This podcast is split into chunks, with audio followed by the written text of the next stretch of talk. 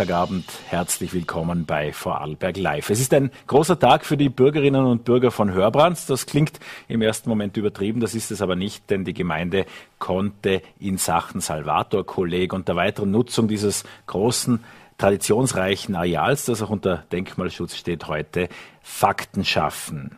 Ähm, dann wollen wir aber zunächst uns der S18 widmen. Denn Landeshauptmann Markus Wallner, der auch gleich hier im Studio zu Gast ist, hat heute Besuch, Besuch, hohen Besuch aus Wien von der Ministerin Leonore Gewessler. Und der war eigentlich schon für einige, vor, vor einigen Wochen angekündigt als die VN damals titelten Showdown rund um die S18.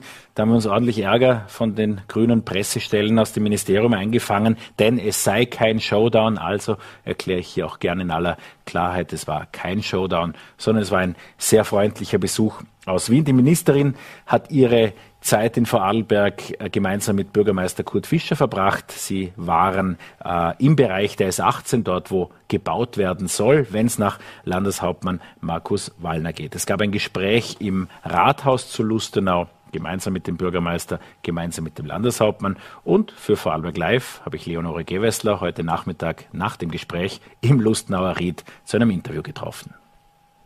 Frau Bundesminister, wir sind nicht zufällig hier. Das ist ein Ort, in dem es, wenn es nach dem Landeshauptmann geht, in einigen Jahren unruhiger werden könnte, weil hier der neuralgische Punkt ist, an dem auch beide Varianten übrigens der geplanten S18 zusammenkommen sollen, um dann in einem Schlussstück in Richtung Schweiz zu gehen. Wenn es nach Ihnen geht, wird dann hier auch gebaut? Also ich bin heute äh, hierher gekommen, um mir die Situation vor Ort anzuschauen, weil ich mir heute hier Zeit genommen habe. Ich bin zwei Stunden hier durch die Riedlandschaft gefahren, habe mir das angeschaut, gemeinsam mit dem Bürgermeister auch, ähm, wie dieses, also wirklich wunderbare äh, Naturjuwel mit all der Biodiversität vom Kiebitz zum Eisvogel, die man hier findet. Wir sind aber auch in die Stadt gefahren und ähm, entlang der Landstraße haben wir uns angeschaut, was die Transitlawine bedeutet. Ich habe es selber erlebt, was es heißt, dort mit dem Rad an, an dieser Straße zu fahren.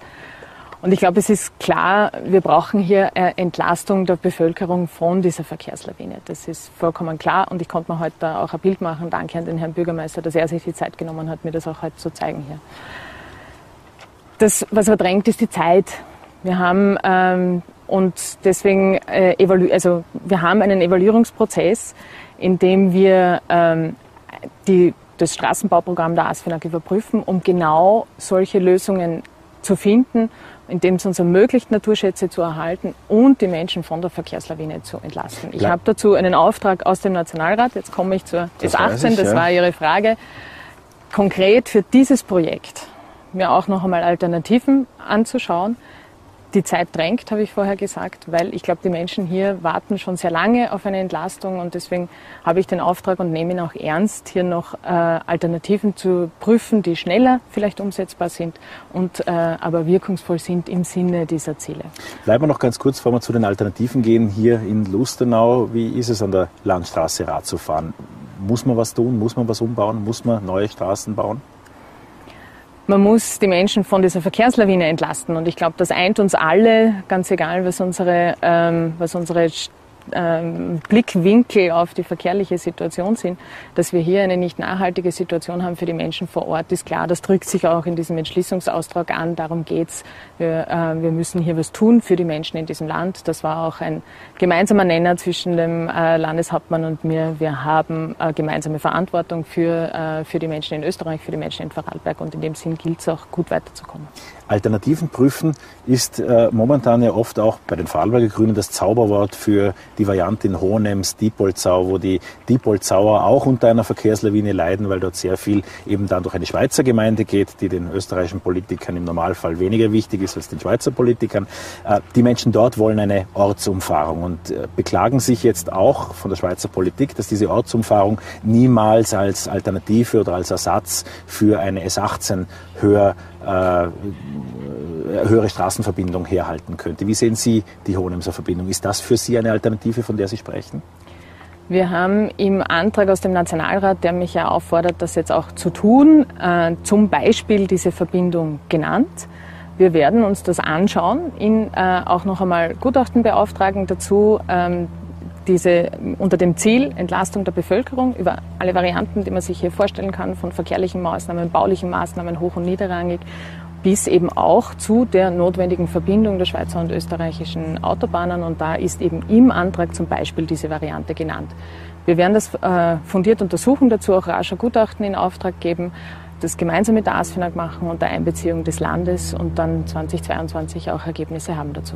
Sie waren jetzt hier, haben sich das angesehen. Mhm. Ich vermute, das ist nicht Teil der offiziellen Evaluierung. Wie sieht denn diese Evaluierung aus? Weil der Bürgermeister hat bis heute äh, uns gesagt, auch die Schweizer Ansprechpartner, auch der Landesverkehrs- oder Verkehrslandesrat hat gesagt, mit Ihnen wurde nicht gesprochen, Sie wurden nicht kontaktiert. Wie sieht denn diese ominöse Evaluierung aus? Also jetzt konkret für das äh, Projekt S18 haben wir es ja äh, jetzt auch, habe ich es gerade skizziert, jetzt auch noch einmal mit dem zusätzlichen Auftrag aus dem Parlament. Wir haben äh, das Bauprogramm insgesamt, äh, ASFINAG und BMK gemeinsam uns angeschaut, auch wo es notwendig ist, zusätzliche Experten, Expertinnen ähm, beauftragt. Das werden wir in diesem Fall jetzt ganz bestimmt tun, weil es eben der Auftrag aus dem Nationalrat auch äh, so vorsieht. Das heißt, hier werden wir auch noch ein zusätzliches Gutachten ausschreiben und, und äh, und äh, vergeben und dann auch äh, fundiert bearbeiten unter Einbeziehung des Landes, auch unter Einbeziehung der Gemeinden. Sie haben ja gesagt, im Herbst soll diese Evaluierung abgeschlossen sein. Herbst wäre es, manche Blätter werden langsam gelb. Der Landeshauptmann hoffte ja auf Ende September und hat sich beim Besuch ganz darauf gefreut, dass Sie quasi einen entlastenden Brief für ihn, nämlich das Go für die weitere Straßenverkehrsplanung mitbringen. Dem ist nicht so. Wenn Sie jetzt vom Gutachten ausschreiben und dem üblichen Fristenlauf reden, welchen Zeithorizont können Sie in Aussicht geben?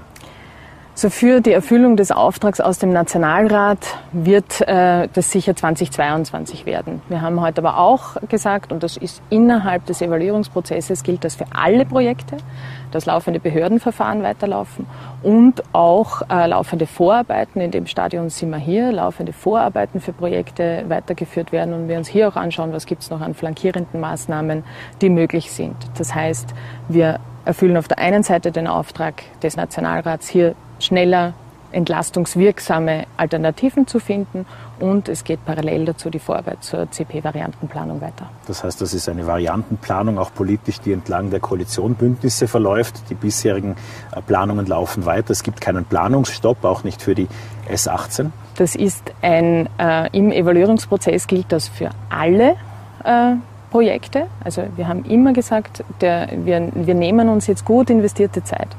Weil es geht darum, dass wir ein, einerseits vor einer drastisch sich verschärfenden Klimakrise stehen, dass wir in Österreich Europameister im Boden zu betonieren sind und das auch im Regierungsprogramm mit sehr konkreten Zielen uns sehr konkret und ambitioniert vorgenommen haben. Klimaneutralität 2040, eine deutliche Reduktion des Bodenverbrauchs.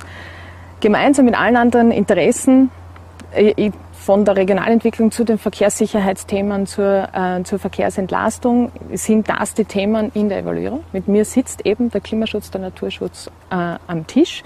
Und ich habe aber immer gesagt, diese Zeit investieren wir, aber wir wollen auch für jedes Ergebnis der Evaluierung bestmöglich vorbereitet sein. Das heißt, Behördenverfahren laufen selbstverständlich weiter, Planungsarbeiten laufen weiter in diesem Zeitraum. Sie haben angesprochen, dass auch hier konkret, das kann man jetzt schon sagen, zusätzliche Gutachten notwendig sein werden. Ähm, der Landeshauptmann hat gern immer auf die UVP-Prüfung verwiesen wenn man das weiß, dass der Klimaschutz dort keine große Rolle spielt, sondern es der Naturschutz äh, maßgeblich ist, vermute ich, dass diese Gutachten in Richtung Klimaschutz gehen werden. Die Umweltverträglichkeitsprüfung äh, sagt, ob ein Projekt überhaupt genehmigungsfähig ist. Ähm, da sind wir hier noch weit vor dieser Umweltverträglichkeitsprüfungen. Wir sind in Vorarbeiten zu einem Projekt.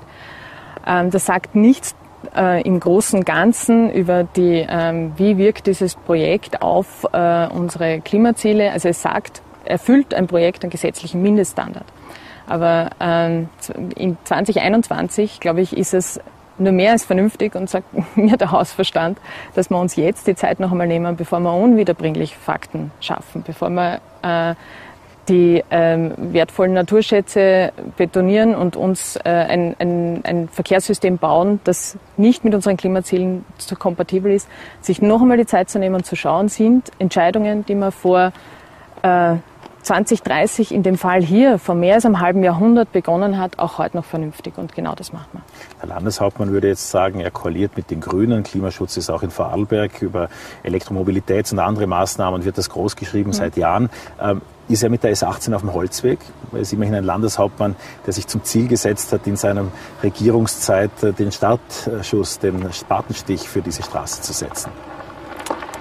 Wir sind in dem äh, gemeinsam heute zusammengesessen. Wir haben ausführlich gesprochen. Wir haben in einer sehr guten und vernünftigen Gesprächsatmosphäre gesprochen. Und ich glaube, was uns eint, ist das gemeinsame Ziel. Wir haben eine Verantwortung für die Menschen hier im Land. Wir haben eine Verantwortung auch hier in der Gemeinde für Entlastung zu sorgen.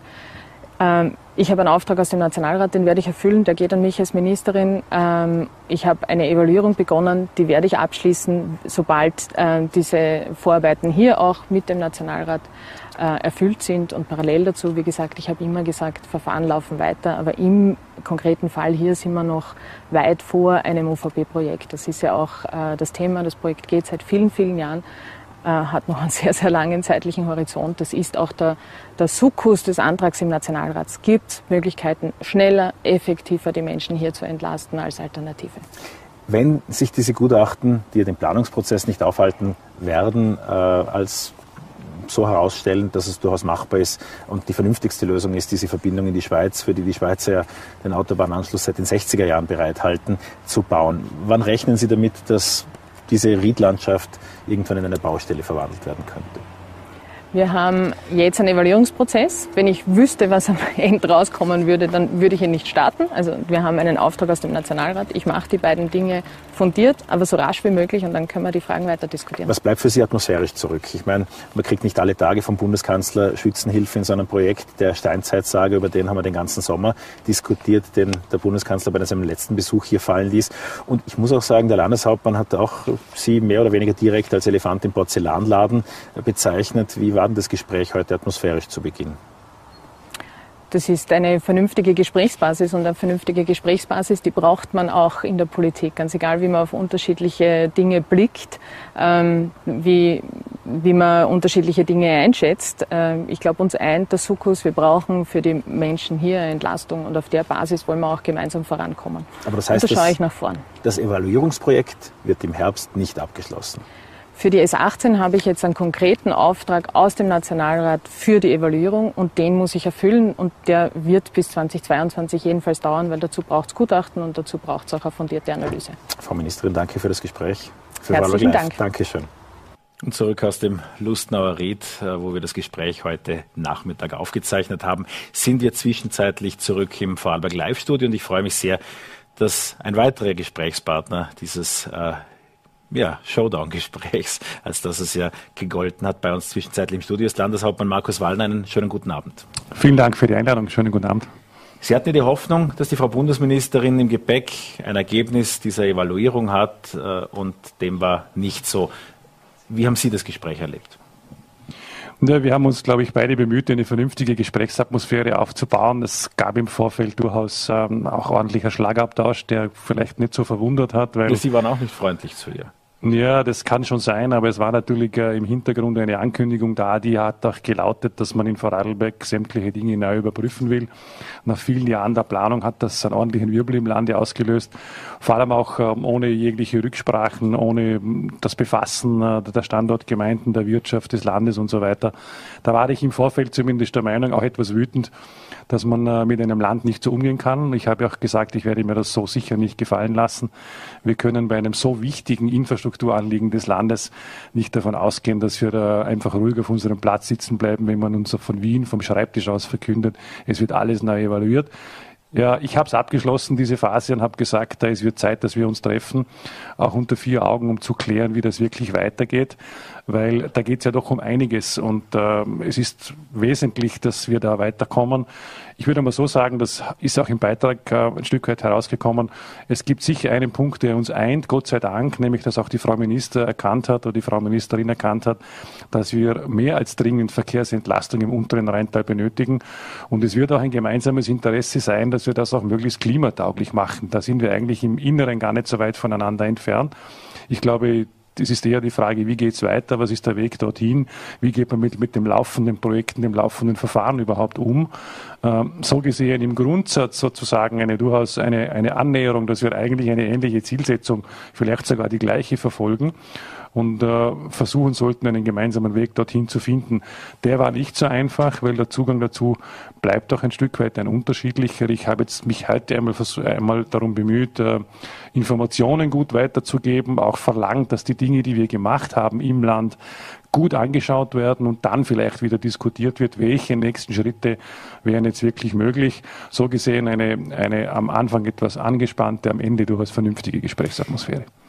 Beobachter, die diesen Prozess seit über 20 Jahren beobachten, die verweisen ja immer auf den bislang ergebnisoffenen Planungsprozess, der durchgeführt wurde unter Einbindung von vielen Beteiligten. Mindestens jeder Lustenauer ist dreimal in Workshops gesessen. Alle haben ihre Präferenzen zu Varianten bekundet und schlussendlich kann auch jeder Vorarlberger die unterschiedlichen Variantennamen aufsagen, von der CP-Variante bis zur Z-Variante. Letzt ist es ja nicht geworden, jetzt sind wir bei der CP-Variante. Und eigentlich waren alle Befürworter, auch Sie, immer der Ansicht, keine weiteren Varianten, es wurde alles geprüft. Nun wird ja ganz offen wieder über Varianten geredet und auch über Hohenems konkret. Ist das der eigentliche Punkt, der Sie so ärgert? Das war ein ganz wesentlicher Streitpunkt, den ich versucht habe, heute auch wegzubringen. Ich glaube, nur zum Teil gelungen, weil wir klar gesagt haben, wenn man die Geschichte kennt, und Sie haben jetzt einen Teil davon aufgezählt, eine fast never-ending Story der, Entlastung, die nicht gekommen ist, dann ist es äh, doch uns allen klar, dass man jetzt nicht ewig herum, äh, herumprüfen kann, sondern dass wir zu Lösungen kommen müssen, endgültig irgendwann einmal. Und äh, in der Geschichte haben wir ja gesehen, wir, haben, wir hatten schon einmal eine Trassenentscheidung in der Hand. Die hat uns dann der Verfassungsgerichtshof abgestützt auf die Vogelschutzrichtlinie sozusagen aus der Hand geschlagen, weil der Schutz des Wachtelkönigs Vogel wichtiger war als der Schutz der Menschen. Äh, das war eine harte Entscheidung für uns. Wir haben damals komplett neu begonnen mit einem Prozess mobil im Rheintal. Über Jahre hindurch alles neu geplant, alle NGOs, Bürgerinitiativen, viele einzelne Bürger, die Gemeinden einbezogen. Und am Ende mit der ASFINAG gemeinsam äh, ist jetzt eine Trassenentscheidung entstanden, auf die wir auch, wieder viele Jahre gewartet haben. Das heißt, vieles, was da an Prüfungen verlangt wird, ist eigentlich in den Schubladen vorhanden. Das wurde alles aktualisiert. Das äh, muss man daher verstehen, wenn man ins Land kommt und uns mitteilt, man muss die Dinge neu prüfen, dann entsteht eine große Irritation. Und äh, es war zumindest heute der Versuch im Raum, das auszuräumen, weil ich gesagt habe, ich weiß nicht, ich glaube, es weiß niemand im Land, was es wirklich noch zu prüfen gibt bei dieser Frage, äh, insbesondere dann, wenn wir ja in der Variantenentscheidung schon sehr weit gekommen sind. Jetzt bin ich immer vorsichtig mit diesen Aussagen, wir sind weit, aber äh, wenn man die letzten Jahre und Jahrzehnte beobachtet, dann sind wir wieder einmal so weit, dass wir zumindest äh, die Straßenbaugesellschaft nach intensiver Prüfung so weit haben, dass sie sagt, wir hätten eine Variante, die halten wir für genehmigungsfähig, die könnten wir ins nächste, in die nächste Stufe des Verfahrens führen, heißt die Vorbereitung des UVP-Verfahrens. Äh, und die Variantendiskussion gilt als beendet. Und äh, ehrlich gesagt, alle diese Entscheidungen sind ja nicht im Geheimen getroffen worden, sondern sind ja auch dem Ministerium immer mitgeteilt worden und wurde bisher auch von der Frau Minister immer positiv zur Kenntnis genommen. Also noch bei der Regierungsbildung im Lande und danach nach den Landtagswahlen bei der Regierungsbildung im Bund gab es genau in dem, dem Punkt auch Gespräche. Und mir war damals wichtig zu sagen, es muss auch der Bundesregierung klar sein, dass wir keine neuen Varianten planen, sondern dass wir äh, auch, wenn die Bundesregierung sich als schwarz-grün bildet oder türkis-grün bildet, dann wird auch im Land klar sein, dass diese Verfahren fortgesetzt werden und wir nicht bei der Stunde Null beginnen können. Das wurde damals positiv zur Kenntnis genommen. Zwischendurch kam die Ankündigung der Frau Minister, alles wird neu evaluiert. Heute war es ein bisschen anders. Heute hat sie zu mir klar gesagt, gesagt, äh, wir werden die Verfahren zu S18 fortsetzen. Da wird kein Unterbruch in der Planung erfolgen. Das heißt, äh, auch bei der ASFINAG ist der Stand eigentlich so, dass die, dass die Planungen ohne Unterbruch fortlaufend sind, also fortgesetzt werden. Gleichzeitig will sie sich diese, diese Möglichkeit, ich will sie mal so formulieren, oder diese, es ist eigentlich gar keine Variante, aber diese, diesen Übergang in Hohenems näher anschauen, um zu prüfen, ob dort Entlastungsmaßnahmen gesetzt werden können. Dagegen spricht prinzipiell nichts, aber es muss jedem Beteiligten klar sein, ist es eigentlich auch im Land und auch in der Schweiz, dass es dort ein lokales Anliegen gibt, einer lokalen Entlastung. Das wird aber niemals die S18 ersetzen können. Das ist eigentlich allen Beteiligten seit vielen Monaten oder Jahren schon klar. Das wird man auch bei einer Prüfung am Ende auch feststellen, wenn man es genau anschaut. Insofern spricht nichts gegen diese Prüfung. Aber mir war wichtig zu sagen, was immer auch geprüft wird, es muss das jetzige Verfahren eins zu eins auch fortgesetzt werden. Das entspricht auch dem Regierungsprogramm in Vorarlberg. Schwarz-Grün in diesem Lande hat vereinbart, dass wir die Trassenentscheidung abwarten, die liegt jetzt am Tisch, und dass dann die endgültig entschiedene Trasse in die nächste Stufe geführt wird, heißt UVP-Verfahren. Und die Vorbereitungen dazu dürfen äh, nicht unterbrochen werden, sondern müssen ohne Unterbruch fortgesetzt werden. Sie haben jetzt mehrfach auch den Koalitionspakt erwähnt. Das tut der Regierungspolitiker eigentlich nur im äußersten Notfall oder wenn es wirklich um grundsätzliche Meinungsverschiedenheiten geht. Dieser äh, Streit um die S18 war ja auch schon bei der Verhandlung der Koalition ein zentrales Thema. Sie haben das angesprochen. Wie grundsätzlich ist denn diese Meinungsverschiedenheit nun tatsächlich gewesen? Weil für viele hat es sich angefühlt, als wäre das jetzt ein Sommerthema gewesen. Wir haben damals bei der Regierungsbildung hatten wir, wie soll ich sagen, einige Stolpersteine. Und die waren aber schon wesentlich fürs Land. Also in großen Infrastrukturvorhaben hatten wir intensive Debatten, in vielen Fragen etwa beim Resi-Projekt rasch geeinigt, in Fragen des Verkehrs oder der Straßen, der Straße, des Straßenbaus war es deutlich schwieriger, das ist kein Geheimnis. In Feldkirch musste man eine Lösung finden. Dort gab es eine einfache äh, Formulierung am Ende, zu sagen, äh, wir lassen die Verfahren laufen. Wenn wir das UVP-Verfahren gewinnen, wird das Projekt gebaut. Es hätte auch anders ausgehen können. Also eigentlich eine recht pragmatische Lösung. Und das war bei der S18 auch so. Wir haben damals die Regierungsverhandlungen im Land mehrfach unterbrochen. Äh, Im Regierungsprogramm steht da kein Blabla, sondern da steht wirklich Wort für Wort, was wir wollen. Und ich glaube auch, dass der Kollege Johannes Rauch, tut er auch, dazu jedem Satz dazu, dazu stehen kann. Und dort da war es eine ähnliche Diskussion wie, wie, wie damals in Feldkirch. Äh, ich habe gesagt, auch bei der Regierungsbildung damals, es kann nicht davon ausgegangen werden, bei einer grünen Regierungsbeteiligung, dass wir alle Verfahren zu S18 stoppen. Das halte ich für unmöglich. Ich hielt es auch für schwierig, auch rechtlich. Das muss weiter fortgeführt werden. Und so ist es auch punktgenau ins Programm eingeflossen. Und, und deswegen sage ich, das kann jetzt nicht von Wien aus wieder aufgeknüpft werden mit irgendwelchen neuen Diskussionen. Das muss eingehalten werden.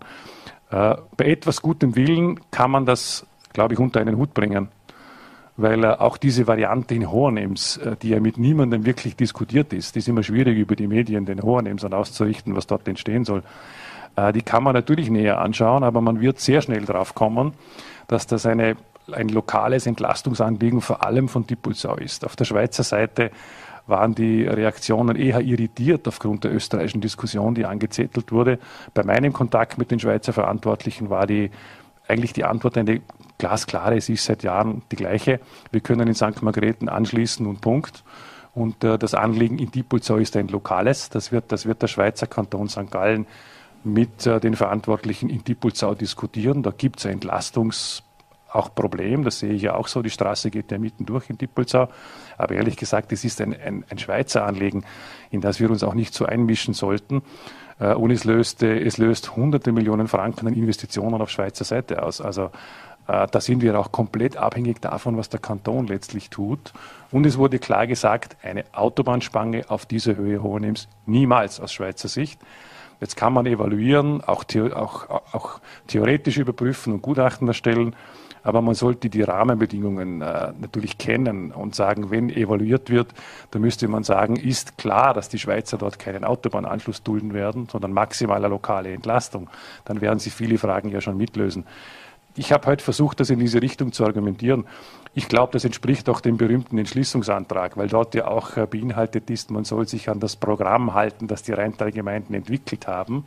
Und in diesem Programm haben die Gemeinden schweizerseitig und österreichisch klar gesagt, lokale Entlastung ja, ist eine, eine, eine kantonale Straße in Diepolzau, aber keine Autobahnspange, abgesehen davon, dass wir dort im Naturschutzgebiet sind und alle Fragen des Umwelt- und Klimaschutzes sich mindestens so intensiv stellen äh, wie, wie, bei der S18. Das sehen die meisten ja auch problematisch. Apropos Naturschutzgebiet, Sie haben vorher kurz den Wachtelkönig erwähnt, äh, dieser berühmte Vogel, der im Ried gehört wurde und der in der Geschichte der S18 mindestens ein großes Kapitel äh, abbekommt. Die Ministerin hat heute zwar keinen Wachtelkönig gesehen oder gehört, da habe ich mich vergewissert äh, auf unserem Weg zum Interview, aber die Brutstätten des Eisvogels besucht. Und ich sage das deshalb, weil der Termin des Interviews auf Wunsch der Ministerin im Ried stattfand. Äh, das heißt, es geht bei Politikern immer um Bilder. Ähm, was schließen Sie daraus? Was sollte dieser Besuch in Vorarlberg hinterlassen? Es ging ja nicht eigentlich darum, mit Ihnen jetzt Frieden zu schließen. Ja, ich meine, es kann sich jeder den Platz eines Interviews selbst aussuchen und ich stehe auch gerne im Ried und in der Natur. Bin ein, ein Bergmensch, was das angeht und weniger im Ried wahrscheinlich, sondern mehr auf den Bergen. Das kann ich alles verstehen, aber sie wäre auch gut beraten gewesen, hat sie, glaube ich, auch gemacht auf dem auf der Tour mit dem Bürgermeister, sich dorthin zu stellen, wo die Menschen nach Entlastung rufen, sich dorthin zu stellen, wo der Lärm nicht mehr auszuhalten ist und wo die LKWs äh, auch in, in den Kolonnen stehen oder sich die Zollabfertigung anzuschauen. Mir hat sie berichtet, äh, dass sie das natürlich auch gesehen hat und dort war. Aber äh, ich würde mal sagen, der Wahl des Interviewsplatz äh, spricht ja auch Bände. Äh, das kann ich nachvollziehen. Als Klimaschutzministerin wird man sich nicht auf der Straße stellen. Aber man sollte da auch nicht blind sein, sondern äh, auch als Klimaschutzministerin, sie ist ja letztlich auch Infrastrukturministerin, sollte ihr doch völlig klar sein, dass zigtausende in der Bevölkerung im unteren Rheintal auf Entlastung warten. Wenn ich in Lustenau wohne, dort wo der Verkehr wirklich extrem ist, oder wenn ich in Höchst wohne, wo ich immer im Stau stehe und sehe, dass die Ministerin sich im Ried aufhält, dann finde ich das nett, aber auch provokant. Da muss ich sagen, ja, hoffentlich hat sie auch bemerkt, dass tausende Bürger unter dem Verkehr leiden und dass sie eine Entlastung brauchen und dass sie mindestens so wichtig sind wie die Vögel. Das war das Erste, was die Ministerin erwähnt hat. Übrigens war es ja auch ihr ÖVP-Bürgermeister Kurt Fischer, der die Radtour mit der Ministerin absolviert und wahrscheinlich auch organisiert hat. Äh, ein Thema ist von letzter Woche übrig geblieben, Herr Landeshauptmann. Der Rechnungshof hat in der Vorwoche die Finanzgebarung deutlich kritisiert, wenn man auch zwischen den Zeilen gelesen hat, teilweise herb kritisiert. Es bleibt der Eindruck, wir leben über unsere Verhältnisse. Das habe ich jetzt für eine ziemlich starke Beurteilung gehalten, weil man dann beschreiben müsste, was man meint. Ich bin ja mit der Rechnungshofdirektorin schon im Kontakt dazu.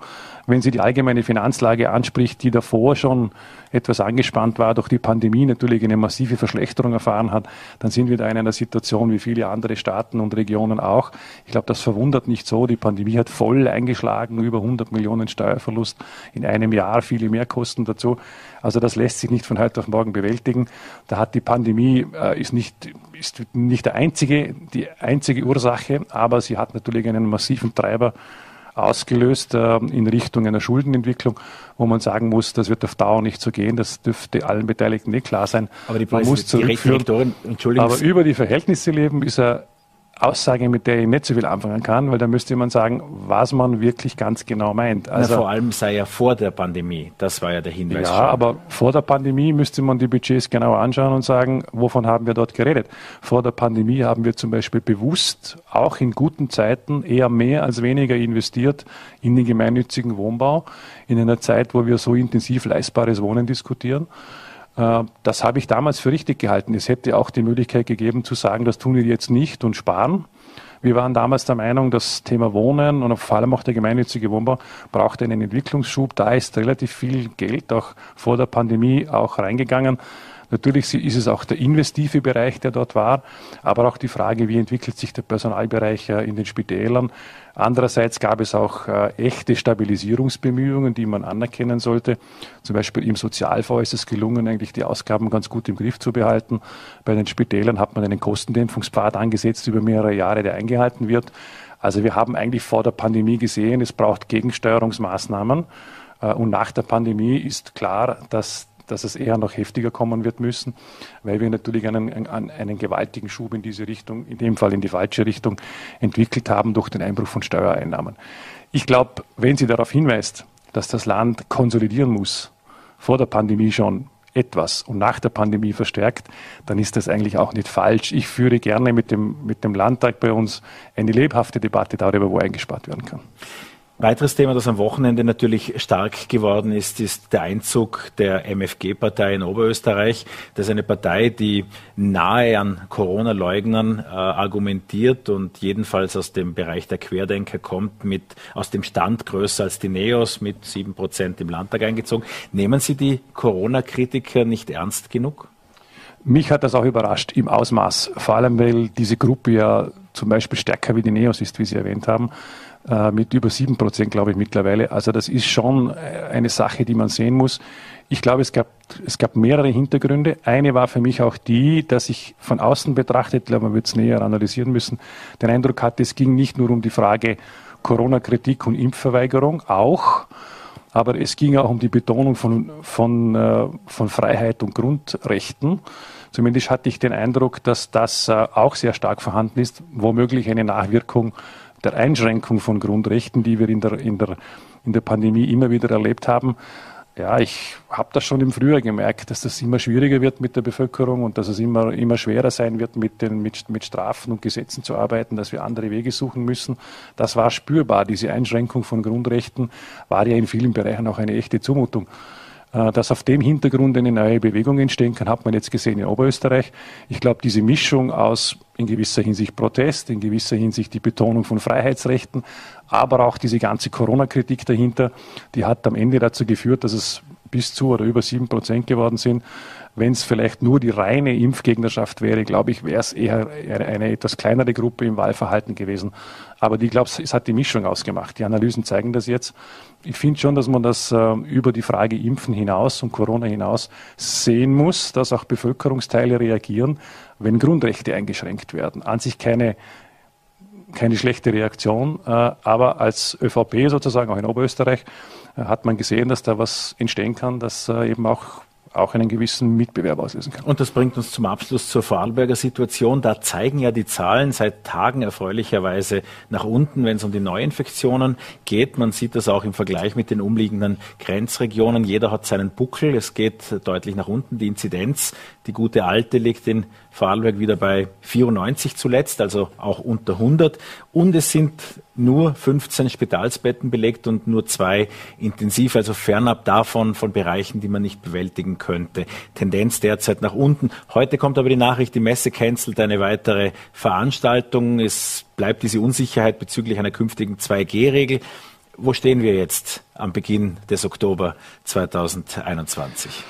Was die Gesamtentwicklung angeht, könnte man den Eindruck haben, es geht nach unten. Wir haben äh, im Vergleich der Bundesländer fast die geringste Rate an Positiven, also die Positivitätsrate. Das ist für mich ein wichtiges Merkmal, dass die Tendenz nach unten geht.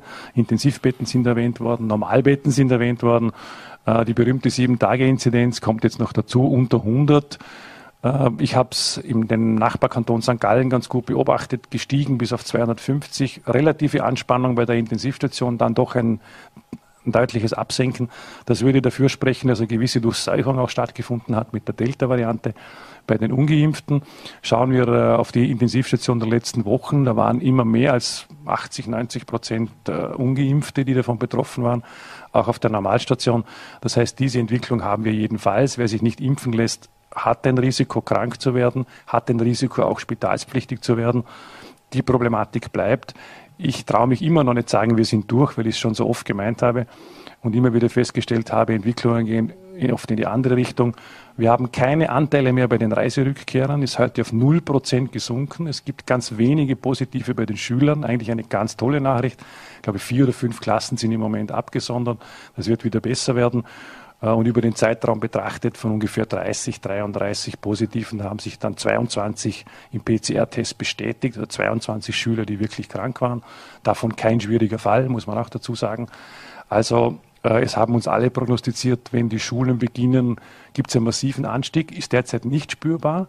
So genau weiß man eigentlich gar nicht warum, aber bei den Schülern ist das Virus vorhanden, aber offenbar nicht so stark wie gemeint.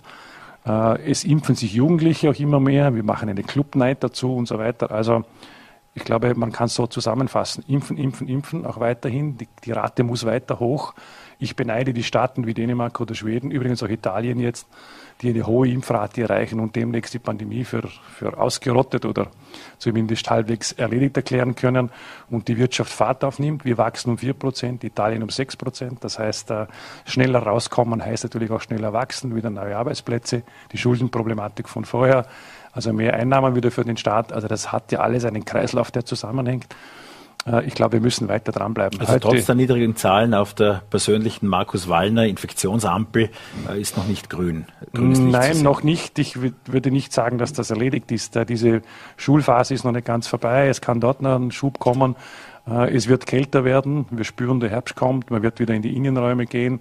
Ob da eine zweite verstärkte Welle wieder kommen kann, weiß zurzeit niemand.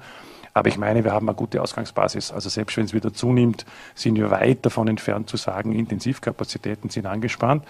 Und ich bin ja froh, dass Österreich auch entschieden haben, erst dann prognostizierend auch zu reagieren, wenn die Intensivkapazitäten wirklich beginnen auch anzuschlagen oder man sieht, dass sie anschlagen werden. Aber man hat zu wenig Platz für Patienten. Davon ist überhaupt keine Spur im Moment. Das heißt, äh, weit weg von Lockdowns und ähnlichen Maßnahmen keine weiteren Verschärfungen der Tourismus kommt. Das heißt, offene Gefühl Frage. auch für die kommenden Wochen keine weiteren Verschärfungen jetzt mehr auf Sicht. Also die Experten haben uns noch vor wenigen Wochen gesagt, wir werden am Lockdown nicht vorbeikommen. Das traut sich eigentlich keiner mehr in den Mund nehmen, Gott sei Dank. Ich habe es nie in den Mund genommen, weil ich nicht daran geglaubt habe, dass wir schon wieder in den Lockdown sollten. Und ich hätte es auch nicht gemacht, außer die Intensivkapazität hätte das eindeutig angezeigt. Äh, Im Moment schaut das überhaupt nicht so aus. Ich glaube, die nächste Phase, die kommt, die heißt Wintertourismus. Und die Frage, äh, was passiert bei diesem Gästeaustausch? Zum einen brauchen wir ihn wirtschaftlich, zum anderen muss das sicher ablaufen. Ähm, das heißt, wir planen jetzt die Phase bis Weihnachten. Wir versuchen weiterhin die Impfquote anzuheben mit Aktionen, mit den Gemeinden, Angebote zu machen. Dabei wird es bleiben. Äh, und dann kommt die Phase des Wintertourismus. Die hat uns schon einmal ordentlich auch Druck gemacht natürlich. Äh, jetzt sind mit den, auch den Touristikern, glaube ich, halbwegs vernünftige Regelungen gefunden worden. Äh, die auch umsetzbar sind, also die 3G-Regel im Wesentlichen oder auch 2G in manchen Bereichen. Das lässt sich machen mit dem Tourismus, nicht leicht, aber es lässt sich machen, sodass wir davon ausgehen, ein vernünftiger Wintertourismus wird möglich sein, äh, mit einigermaßen guten Zahlen. Die Buchungszahlen sind gar nicht so schlecht im Moment. Aber es bedeutet auch, es kommen Gäste ins Land aus allen Herren Ländern und dann wird man äh, auch wieder die Infektionsraten anschauen müssen und sagen, was bedeutet das eigentlich? Aber im Großen und Ganzen mit fortschreitendem Impfen, wahrscheinlich etwas mehr an Durchseuchung auch, mit mehr Genesenen, habe ich langsam den Eindruck, wir kommen über den Berg, aber ganz oben sind wir noch nicht. Landeshauptmann Markus Wallner war das. Vielen Dank für das ausführliche Gespräch, für diese Einblicke und einen schönen Abend noch. Danke. Danke auch. Unser nächster Gast, der war eine der großen Überraschungen bei der Gemeinderatswahl ziemlich genau vor einem Jahr. Äh, er hat die Amtsstube von Langzeitbürgermeister Karl Hehle übernommen und ich freue mich sehr, dass er heute Abend im fliegenden Wechsel bei uns im Studio ist. Der parteilose Bürgermeister von Hörbrands, Andreas Kresser. Guten Abend. Einen schönen guten Abend. Vielen Dank für die Einladung. Oft gibt es nach Langzeitbürgermeistern Dinge aufzuräumen. Ihr Vorgänger war 16 Jahre, glaube ich, äh, im Amt, jedenfalls sehr, sehr äh, lange. Ähm, was hat er Ihnen hinterlassen an Aufgaben? Naja, ich schaue gerne in die Zukunft und nicht in die Vergangenheit, das habe ich immer schon gesagt. Ähm, hinterlassen hat man mir natürlich viele offene Dinge, die zu erledigen sind, die zu tun sind. Da haben wir auch damit angefangen. Ähm, wir schauen in die Zukunft und äh, schauen, dass die Projekte, die wir für wichtig halten und für richtig halten und äh, auch die Dinge, die wir angehen wollen, äh, schauen wir, dass wir äh, ja, dort hineinkommen und äh, das machen wir und das tun wir und das mit, mit Konsequenz. Sie haben aus dem Stand damals äh, den Bürgermeistersessel äh, geschafft und zwar mit einer neuen Liste, äh, parteifrei, aber die Liste hieß TOP, TOP, das T steht für Transparenz, deshalb auch nochmal in aller Transparenz. Sind da Dinge vorgefunden worden von Ihnen, die Sie definitiv anders machen würden, die nicht okay für die Gemeinde waren? Naja, ähm, es sind nicht äh, Dinge, die, die komplett aus dem Ruder gelaufen sind. Das ist es nicht. Also es ist nicht so, dass die Gebarung nicht stimmt oder äh, dergleichen. Wenn Sie solche Dinge ansprechen, das ist es natürlich nicht.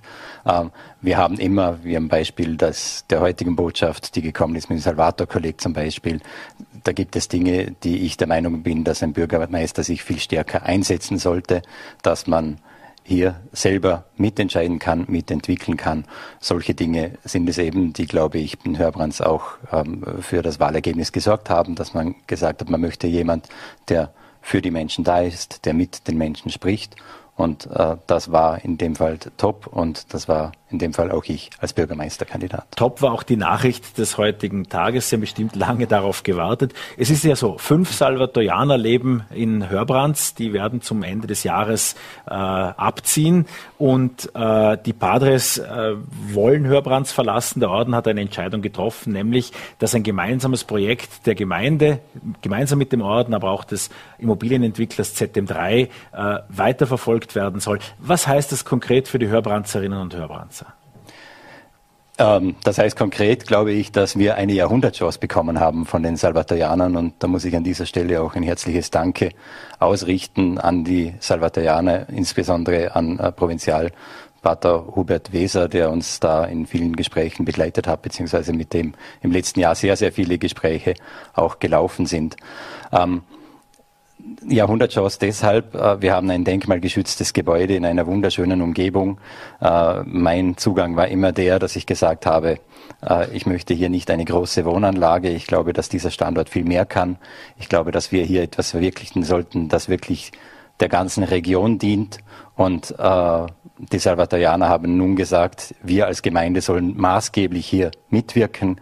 Wir sollen hier entwickeln gemeinsam mit der ZM3 zusammen. Man braucht für so etwas natürlich immer einen kompetenten Partner, der das begleitet und das ist die ZM3. Darauf haben wir uns so verständigt und die Salvatorianer werden dementsprechend den Auftrag an die ZM3 geben. Wir werden einen Dreiecksvertrag machen, dass quasi sichergestellt ist, dass die Interessen der Gemeinde dort gesichert werden sollen und man gemeinsam an die ganze Sache drangeht.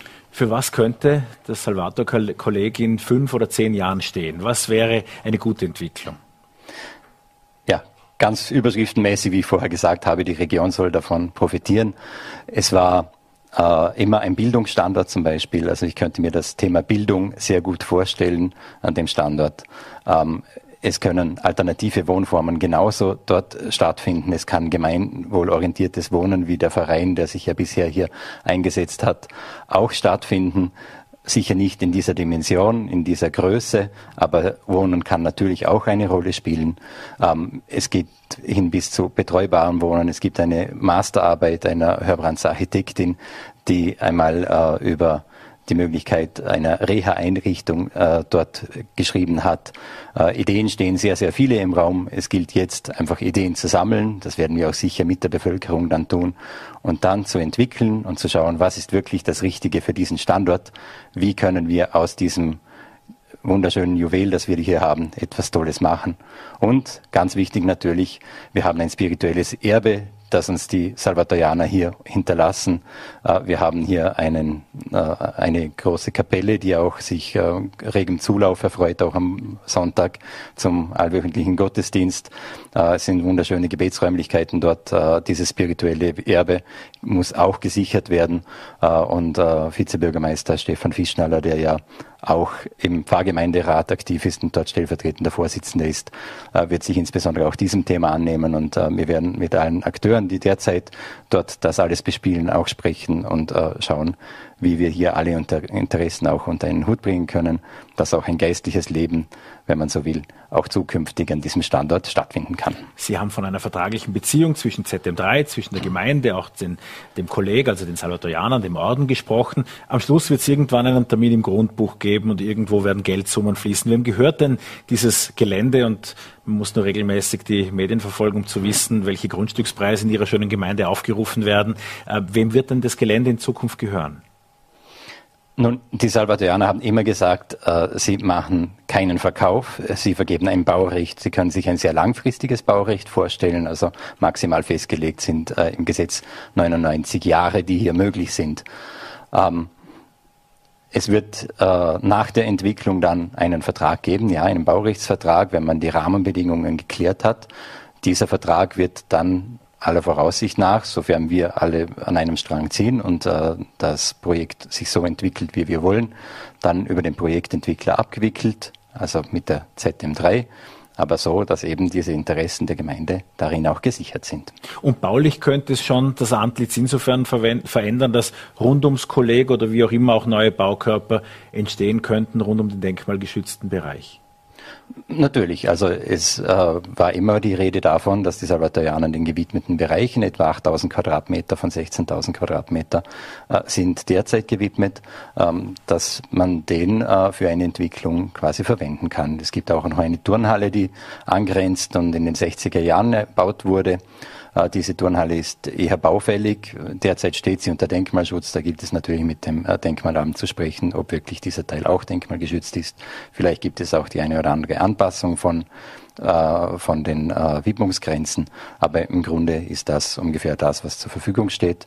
Und das muss aber so geplant werden, dass das wirklich auch ein verträgliches Maß hat, also nicht eine Baunutzung, die, die überdimensional ist, sondern etwas, das dieses Juwel eben einbettet an diesen Standort. Es gibt natürlich immer gute Nachrichten über Hörbrands. Am heutigen Tag, ich weiß nicht, ob es an unserer Einladung in die Sendung lag, gab es unglaublich viele, nämlich auch das gemeindeeigene Gasthaus. Die Gemeinde Hörbrands besitzt ja auch ein Gasthaus und dort mussten neue Pächter gefunden werden. Da geht es um die Krone in der Ortsmitte. Was ist hier sozusagen? Auch hier gab es heute Neuigkeiten. Ja, ist interessant. Wir haben vor einigen Wochen diesen Tag heute ausgemacht und es gibt tatsächlich einiges zu berichten. Ja, äh, wir haben einen neuen Pächter finden können. Äh, ich hatte ehrlich gesagt etwas Sorge, als der äh, bisherige Pächter äh, den Vertrag äh, gekündigt hat, dass wir hier jemanden finden, der uns das wieder äh, als ordentliches Dorfgasthaus, als Dorfwirt weiterführen kann. Ähm, ja, in solchen Zeiten, Pandemiezeiten mit der Unsicherheit, ähm, hat man da seine, seine Ängste. Und äh, ich bin sehr froh, dass wir einen gefunden haben, der uns ein Konzept vorgelegt hat, das uns wirklich im Gemeindevorstand äh, voll überzeugt hat, auch von der Persönlichkeit. Man merkt, er ist Gastwirt aus Leidenschaft und er hat auch schon ein tolles Programm aufgestellt für die ersten Wochen, startet mit Oktoberfest, Wildwochen, Ganselwochen, Schlachtpartie. Also er hat da schon einiges in Planung und äh, ich freue mich auf den neuen Dorfwirt und hoffe, dass er regen Zulauf bekommt. Ein Thema, das Sie auch als wichtigstes Thema mit in Ihre Amtszeit genommen haben, war das Verkehrsproblem, das es in Hörbrands gibt, vor allem der Tanktourismus, insbesondere von Lkw, nutzen die üppige Tankstelleninfrastruktur Ihrer Gemeinde gerne. Äh, was gibt es in Sachen Verkehrsproblem zu berichten? Wir haben vorher sehr lange über die S18 gesprochen. Nicht nur die, es soll ein Verkehrsproblem lösen, äh, auch, auch im Leiblachtal gibt es da einiges zu tun. Ja, ist interessant. Der heutige Tag hat tatsächlich vieles gebracht. Äh, ich hatte gerade heute Vormittag Besprechung mit der ASFINAG, äh, mit dem äh, Landesstraßenbauamt. Es war auch ein, war auch ein Amtssachverständiger des Amts der Landesregierung, der die Situation vor Ort bestens kennt, anwesend. Und wir haben noch einmal beraten. Wir haben noch alte Varianten, die einmal äh, ausgearbeitet wurden, dann aber wieder verworfen wurden, aus der Schublade gezogen sozusagen äh, und haben noch einmal gesprochen über die ganzen Möglichkeiten. Wir sind heute so verblieben, dass äh, die ASFINAG sich diese Dinge nochmals genau ansieht und dann überlegt, in welche Variantenplanung wir hier gehen können. Wir brauchen natürlich auch immer Grundstückeigentümer, wenn, wenn es hier um Grundablösen gibt, um eine Verkehrslösung äh, schaffen zu können. Äh, und das werden die nächsten Schritte eben sein. Also mal Variantenprüfung. Was können wir jetzt wirklich an diesem Standort tun, um den Verkehr zu entlasten? Klar ist, dass das Betriebsgebiet äh, eher wächst. Äh, das ist ja gut so, das ist gut für die Kommune. Und das geht aber nicht, wenn früher oder später die Sicherheit, Leichtigkeit und Flüssigkeit des Verkehrs nicht mehr gegeben ist. Aber das heißt, die Variantenplanung, wie könnte man das Betriebsgebiet einfacher an die Autobahn anbinden, das wird die Gretchenfrage sein. Das wird die Frage sein und das wird auch die Frage sein, äh, wie kann ich den Kreuzungsbereich äh, Krützer-Ziegelbach entlasten. Äh, also ich kann, zum einen kann ich sagen, ich nehme die Autobahnrampe Auffahrt äh, Richtung Deutschland und biege dann direkt ab ins Betriebsgebiet. Das wäre eine Variante. Vielleicht äh, gibt sich aber, dass das ähm, aufgrund der Verkehrsauslastung, die dann dort zu erwarten ist, hinderlich ist für die Auffahrt selbst und die ASFINAG da nicht mit kann, äh, dann müssen andere Varianten geprüft werden, dass man unterhalb äh, beispielsweise der des derzeitigen Betriebsareals ähm, unterhalb des Hofermachts dort ähm, vorbeifährt. Ja. Herr Bürgermeister, zum Abschluss kommend, äh, in den vergangenen Monaten war sicherlich der Corona-Cluster eines der Themen, das Ihre Gemeinde auch beschäftigt hat. Rund um den Kindergarten scheint der entstanden zu sein. Was haben Sie denn aus diesen ganzen Vorgängen gelernt? Ich habe gelernt, dass man äh, sehr aufmerksam sein muss und manchmal vielleicht schneller und sehr vorsichtig Entscheidungen treffen muss. Ich habe damals die Botschaft, dass sich da ein Cluster auftut, vom Gemeindearzt bekommen. Das waren noch keine bestätigten Fälle, aber es hat sich eine, hat sich eine Häufung von Verdachtsfällen, sprich positive Selbsttests, Antigentests abgezeichnet. Und äh, wir haben dort sehr schnell reagiert und äh, dank der Mithilfe der Bevölkerung äh, und vielen, vielen Menschen meiner Gemeinde, bei denen ich unglaublich dankbar bin. Wir hatten ja eine Teststation mit über 100 freiwilligen Helfern, davon äh, an die 30, die medizinische Ausbildung hatten, also über die, den ganzen Winter. Äh, da hat sich extrem viel getan. Und äh, ja, da haben wir, glaube ich, äh, in aller Konsequenz gehandelt und sehr schnell gehandelt und das hat uns hat dann auch dazu geführt, dass man nach einer Woche die Ausreisetestung wieder aufheben hat können, weil eben äh, festgestellt wurde, dass sich das Virus nicht so stark ausgebreitet mehr hat, sondern dass eben das Cluster ziemlich gut gefasst wurde. Zu den vorhergehenden Projekten ist es schön, mit einem Bürgermeister, mit Ihnen über Projekte reden zu können. Es tut sich was in Hörbrand. Sie sind ja als Parteifreier angetreten, wie eingangs erwähnt. Wie ist denn die Zusammenarbeit mit der ÖVP im Land?